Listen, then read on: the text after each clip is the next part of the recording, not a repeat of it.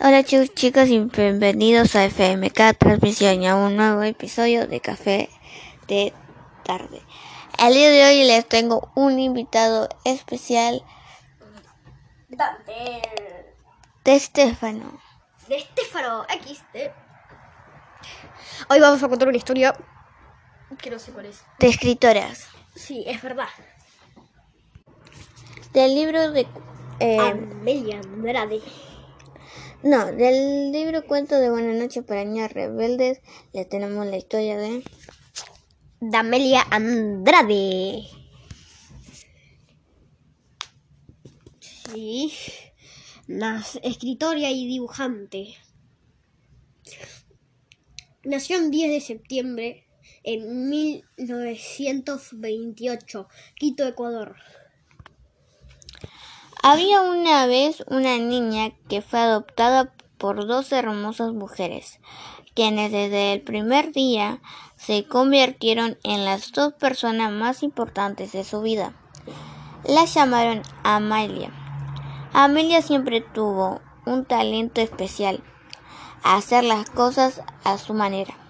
Siendo una niña so- solía acostarse por largos ratos a, mirar al techo de su casa en Cali y soñaba por ser escritora. También dibujaba y lo hacía de una forma distinta y única. Alguna vez, en el colegio, una profesora, al ver sus dibujos y no seguía los, las reglas tradicionales. Le dijo que no lo hacía bien.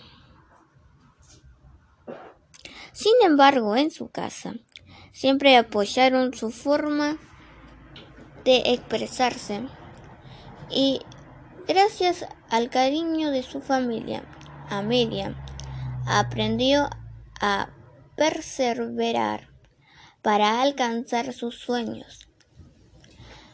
A los 18 años se trasladó a vivir a Bogotá y mientras estudiaba en la universidad comenzó a escribir para blogs y revistas. Aunque a veces dudaba de sí misma, su convicción la impulsó a pasar por encima de las críticas y algunos rechazos editoriales y a publicar su primer libro. Desde entonces, en una estrella de las redes sociales y la escritora joven que más libros ha vendido por fuera de Colombia, sus tres libros escritos a mano y repletos de dibujos que hablan sobre el desamor, la amistad, los miedos, la ansiedad las estrellas del pop se han traducido a italiano, alemán, polaco, ruso, inglés y portugués. En sus redes sociales anima a sus seguidores a reconocer la importancia de las emociones. Les cuenta historias de su día a día con sus gatos y su esposo y su esposa, Anela. Y les repite mientras se repite a sí misma. Si yo no creo en mí, entonces ¿quién lo hará? Y esa es la historia de Amalia Andrea Andrade.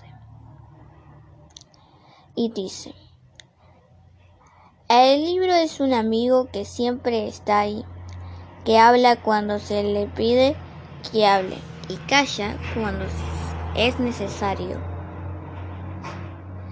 Espero que le haya gustado mucho esta historia. La siguiente historia que les voy a la que les tengo es de Alicia Janes Cosio. También es escritora.